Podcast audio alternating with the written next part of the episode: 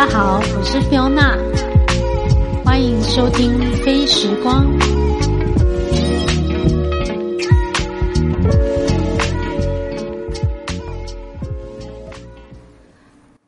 嗨，大家好，我是 Fiona，感谢你的收听。今天我们要采访上一集的来宾 Julie，继续跟我们聊一下，就是另外一个话题。这个话题是跨领域。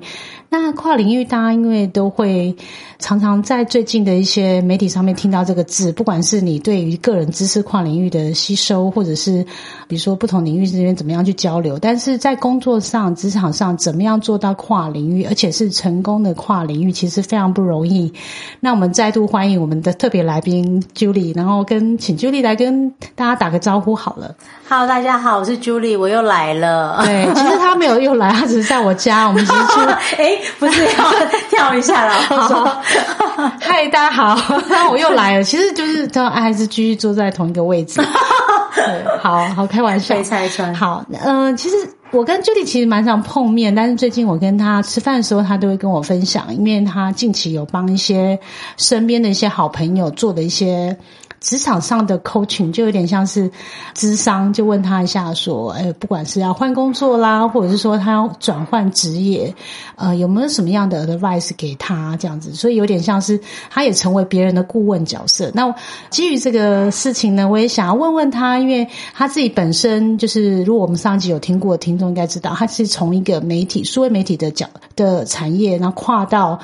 非常不一样的软体 IT 产业，一样是做业务，但是做的非常成功。所以这个成功跨领域这件事情，其实是我对他由衷的佩服。所以我想要请他聊聊看，当初这个跨领域的一个经验的呃，有什么样契机？当初怎么发生的？然后这个故事我觉得很精彩，所以这个我们就把时间交给他，然后他来跟我们分享一下。好，谢谢 Fiona。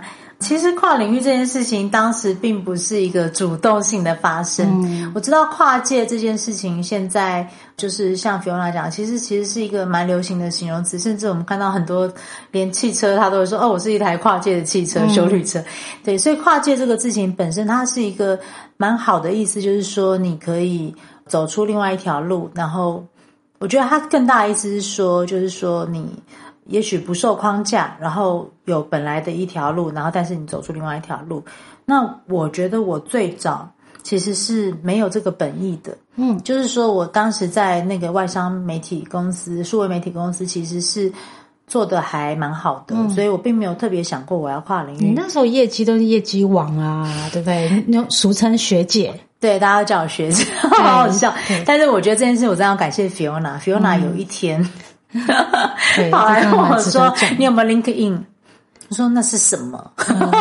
对，因为我其实你要换工作，怎么可以没有上这个 LinkedIn 去登录一个账号，好好写下你履历表呢？对，因为那时候其实也没有特别想要换工作，或者是也没有很积极。但是当然，呃，隐约，因为毕竟一个工作做了十年，你会看到你陆陆续续十年的同事，有一些人走了，然后有一些人去了 Google 很好的地方。所以你就会想说，哎，那我是不是还要一直在这里？还是我要干嘛？但是因为。毕竟我没有太大的一个什么冲击，或者是一个需要转换，因为我本来就过得很，我过得很开心。没有，因为那时候，哎，这这，我真的觉得是我的舒适圈，我觉得超舒适，而且太舒适了。那个舒适是不管是同同事之间的情感啊，主管啊，还有工作薪水啊，都很开心，没有一个不好的哦。我跟你讲，我真的觉得，直到现在，我当然都觉得那个地方真的是我们蛮棒蛮。温暖的一个工作环境，像一个家哎，我觉得对。其实到现在我还是觉得很棒哦。但虽然我们都离开了，离开原因当然各自各各各样不同，但是那时候我们真的是认真的看着。呃，有一些人离开，我们这也会思考一下，这样仔细想一想，比娜是不是让我离开最重要的？要叫我上什么 LinkedIn？对，如果他不上 LinkedIn，在这边 应该是 Top Sales。不过我觉得人生真的太难说了。好，总而言之，你就上 LinkedIn 去登录。我觉得当时 Fiona 让我说：“哎，你应该要上 LinkedIn 写一下。”我当时很惊慌，因为我根本其实我坦白讲，我从二十出头。就是对上一期我们聊过的嘛，我就再也没有找过工作，没有求职经验，都是经验，就是工作来找你啦。我我其实对我最后一次写一零四，应该就是二十二十二岁二十三岁吧。我觉得我就再也没有找过工作，嗯因为在一个工作一做就十年了。嗯然后那时候 Fiona 叫我写一个 LinkedIn，那我当时也没有抱太太大的期望，我还叫他给我抄，因为英文也很烂。那我觉得那那个时候发生一件事情，就是我真的写了 LinkedIn 之后，然后陆续有些人留言给我，我也没有仔细看，因为很多英文我也不想看，看不太懂。嗯。但是有一天有一个算是全球最大的外商外商软体公司的一个 recruiter 打电话给我，然后他操着不流利的中文，混杂着广东话，再混杂着英文，跟我讲了说他是什么公司，然后卖一个所谓的行销科技的东西。那那个东西有点开启了我的。另外一个领域就是说，哦，这东西好有趣，可是诶我没听过你，然后这是什么？然后听起来好像有点难什么的。反正我没有立刻拒绝，但是我也不太确定这是什么。嗯，那我当时做了一个比较。我觉得是一个当我自己回想，我觉得是一个很对的决定，是因为我的个性特质是好充满好奇心，嗯，所以他跟我讲了什么东西，我虽然听不懂，但是呢，回去我立刻问我老公说：“哎，你有听过什么什么公司？”他说没有，哎，我说对呀，可是好像很厉害，我们就搜寻了一下。Fiona 常常笑我，他说：“那个公司你没听过，你真的太离谱了。”对，因为因为那个公司就是，就算我不是做那一行的，我好像多少有也。在新闻或是什么杂志上有看过，对，人家还有，人家在美国还有还有还有那个体育场什么，而且人家还有赞助那个 Iron Man 的电影哎。你 现在不知道，我就很瞎，我就很瞎。OK，然后呃，但是我有好奇心，所以我回去呢，我真的我也没有立刻打断打断那个人，所以我跟他说，他就跟我说啊，嗯，既然你不知道，不然这样好了，我把东西寄给你，你看一下。我真的看了，然后呢，重点是打开都是英文，嗯，可是我那时候就是一股好奇，所以呢，我就又在用那什么 Google Translate，就仔细的看看看，突然发现说，哎，这段很有趣，嗯。真的是把我过去行销，尤其是我以前做广告之外的另外一个面向，就是就是开了一个眼界。但是我我其实不太了解那到底是怎么回事，怎么哎怎么可能可以做到这件事情？因为那些都是很技术面的东西。可是我当时就决定说，不管我想要试试看，因为我想知道这是到底是怎么样。所以我就鼓起勇气的跟那个 recruiter 说，我愿意继续。嗯，那我觉得在这个过程当中，其实碰到很多有趣的事情，包含说，哎，什么英文面试啊，或者是什么，都是我人生第一次。然后我也非常紧张，再加上对方，其实其实坦白讲，它就是一个软体，应该说是一个软体平台或者是科技业的东西。虽然是行销是它的目的。但是实际上，它背后的本质很不一样，跟我以前在做广告真的是完全不同。那我当时是凭着一股傻劲，还有好奇，还有我觉得另外一块是，我一旦觉得这个东西是对我对客户。对这个世界，对可能有帮助，或者是有好的影响或什么的，我就很想试试看。所以当时在，我觉得可能就是天时地利人和吧。在这种情况之下，我就勇于挑战了。那我一旦决定要挑战，我觉得我个性会有一个，就是我会尽全力，那个就是必胜的心情。呃，其实也没有叫必胜，但是我真的花很多心思。我那时候面试你也知道，不想输的感觉。对我我面试真的吓坏我，根本不知道怎么办。我想尽办法，不知道怎么弄。最后我直接在网络上到处找了一个家教，找了一个超贵的，一个小时要花我三四千块的家教。我觉得这个花的很值得。对，然后我还写信给他说 urgent，对，紧急需要服务。对，那后来我在这段过程当中，我就取得那个工作。我觉得这件事情也蛮有趣的，就是。其实大家就应该听得出来，我其实在这个工作上面，我是根本就是完全是一个外行的角度，但是我却得到这个工作。我后来有问过我的当时的老板说：“哎，你怎么敢用我？你为什么用我？对，你怎么敢用我？”他说：“哦，因为没有人敢来。”哎，这很有趣，这很有趣。所以他找的人可能跟你一样，都是有 marketing，或他找了很多。后来我才知道，原来他们也不是只有找我。我一开始觉得啊，我好特别哦，special，我好厉害。没有，他其实找了很多我当时公司的同事，也都有联络。但是每一个人敢去听到这个公司，不知道是什么，可能就说哦没兴趣，或者是听到它是一个呃技术啊科技啊，就是说嗯没兴趣。他们说我是他们在找寻半年以来，就是唯一有兴趣而也通过他们的面试的人。嗯，那我觉得这件事情蛮有趣的，所以我后来有的时候想到这件事情，我会觉得说。嗯，我们常常在不管是跨界或者是面试，因为其实就像 Fiona 刚才讲，其实这这几年来啊，从我开始跨界开始，有很多人找我聊天，嗯，然后都约我一个单独吃饭的时间聊我，嗯我我哎，我我也想去 Martech，你怎么想？或者是说，哎，我也想跨界，甚至我到了 IT，现在有 IT 行业的人问说，他们想要从 IT 的领域跳到行销的领域，有没有可能？嗯那我会觉得说，在我过去的经验里面，我会觉得说，我们有的时候看一。份履历，应该说他的 JD 嗯的时候，会觉得说，哦，他要求你要有什么软体经验七年，业务经验怎样，然后行销经验几年，你然后英文听说读写优，嗯，你就会哦，这个我不行，哦，这个我没有经验，我就会害怕。但实际上，这么多年的经验下来，我发现真正的就是这种面试官或者是找人单位，他他写这样是希望他筛掉大部分。不适任的人，但是如果你真的觉得你有可能克服这一切，然后你很想要，你表现出你的积极，表现出你的企图，还有当然有一定的能力，那这个能力可能是透过面试，他可能会给你一些考题或什么的。Anyway，还是有机会的哦。对，就像当时不要轻易放弃，因为你一个转折如果没有机会来，要把握啊。对，这句话很有很有意思哦。我大概在。毕业后第一份工作是在电台，然后那时候我们当然很辛苦，也也是业务。大家隔壁我们在开周会的时候，我隔壁的一个朋友，他现在在蛮大的一个饮料，就是外商饮料产业做 marketing 的工作，也非常资深。我记得他那时候给我的一句话叫做“机会来了要把握”，嗯，没错。所以我有时候常常就是在讨论一些比较有挑战的一些任务来的时候，我会把这句话提醒我自己，就是有时候。呃，你不能说我都没有那个这个工作运啊，或者我没有关运，我没有什么。可是因为机会来的时候，你有没有那个？因为我发现它是个机会。对，而且你对你你可能没有意识到，其实那机会就来敲门了。但是你就把它当做一个，就是你就先把它排除在外。所以我觉得大家应该要 open mind 一点，就是这绝对就会比较容易塑造成功的可能性。所以我觉得跨界这件事情呢，第一个重点是你有没有信心，嗯，或者是你有没有排。是他。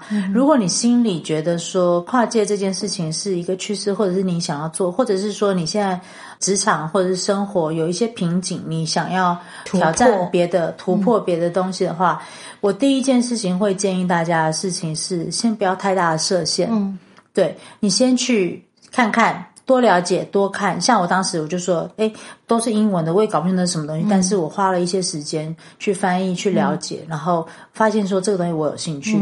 那一旦我觉得有兴趣之后，我就是往下，往下的过程当中，你自然会发现，第一个是，哎。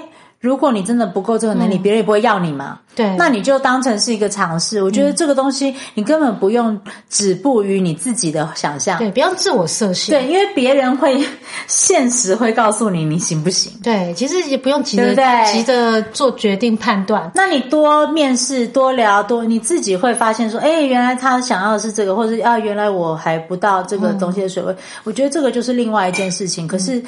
至少你应该就是，如果我觉得真的想要跨界的话，你不要先止步于你自己，嗯，不要止步于自己的幻想和自己的设限或自己的害怕。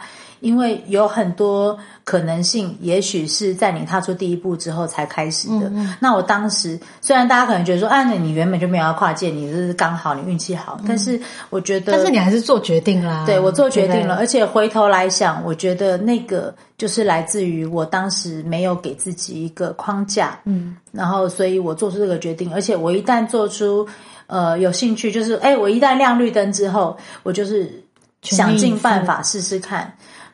对，而且我记得你进那个产业里面，还有初期也是蛮辛苦的，痛苦，超级痛苦。我记得好像要不要讲讲看，你碰到最文化冲击，或者是哦，你觉得哇，这个时间倒回比考联考还要认真的事情？对，我觉得 Fiona 问到一个重点啊，就是说，当你在跨界这件事情，当然不是说啊，我心理资。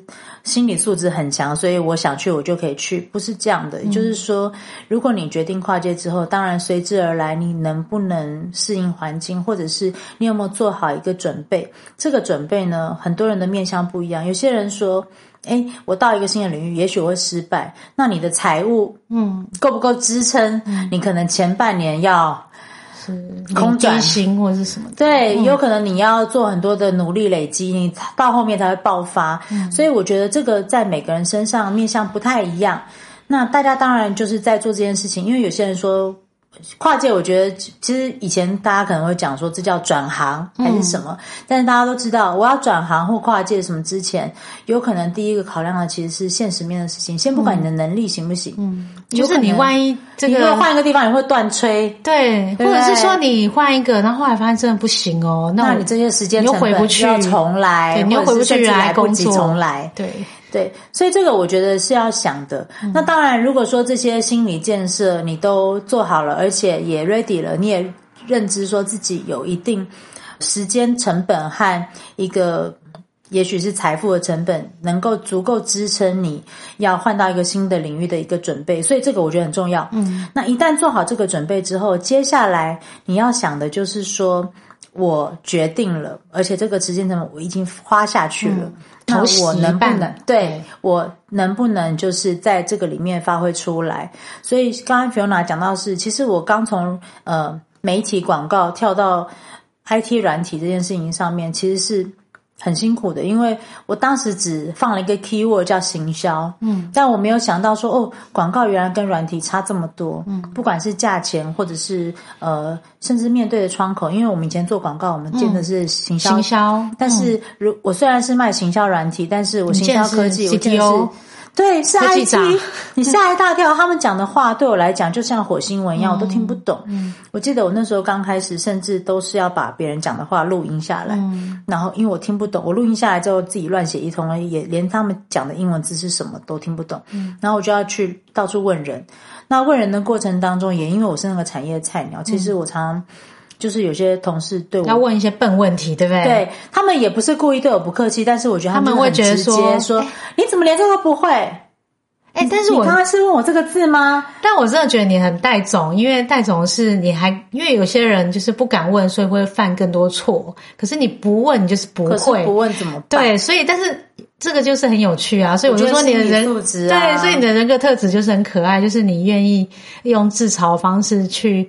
这个扭转本来就是很多人不敢低头去承认自己不会。其实我哭的时候没有人看到。我那时候记得我常常在那个就是公司旁边的百货公司，然后中午因为也不认识人，那个产业我也没人脉，我就一个人坐在那个地下街的火锅店一边吃，然后那个那个火锅的烟一直熏，然后那时候在台北车站那吗？对，对，然后但是我每天都告诉自己说。可是我的目标很明确，我觉得这个东西真的很有用，而且我进的那间公司真的很大，它的产品都是在世界一等一的东西，所以我不需要因为一时的挫折而改变我的信念，因为我觉得那就是时间，因为我真的不会。但是我也同时另外一件事是我很感恩，感恩这件事，我跟 Fiona 另外曾经聊过，就是说我们对很多事情充满了感激。那我很感激说，诶，比如说我很感激说 Fiona。叫我写 LinkedIn，然后我很感激，竟然有人打电话给我，然后我也很感激自己愿意承受这个对，就是巨大的挑战。所以其实这些东西，我都觉得说，既然这一切都已经把我推到这里了，那我总要做点什么。所以我当时觉得说，我一旦因为讲到转职这件事，我其实有自己给自己设定一个目标，哎，那我至少要试个三年吧。嗯。对，那呃，当然在这个过程当中，我曾经也想过说，半年的时候想说，干脆不要等三年了，我先离开吧。那个时候当然也有跟一些朋友聊过，然后有些人就跟我说，哎，你到一个新的工作，尤其是你从舒适圈出来，你可能要一年半以后，你才会开始进入第二个舒适带。所以我常常会给自己一些短期目标和中期目标，比如说，好。我真的好痛苦，但短期目标至少让我拿到一个客户吧，对，至少让我拿一个客户吧，或者是至少这个产品我要学会吧，至少我可以独立讲简报吧，至少我要做什么吧，所以我给自己设了很多短期目标。那这些短期目标还有包含是，比如说领到什么奖金？对，我记得我那个时候是在十月底的时候加入新的公司，全新的领域，我中间没有什么休息。嗯，那。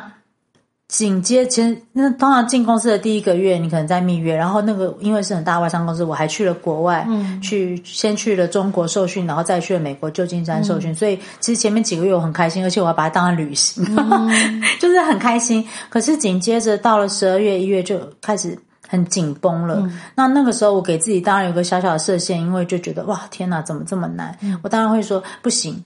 我一定要撑到给我爸妈发红包，所以要撑到农历年。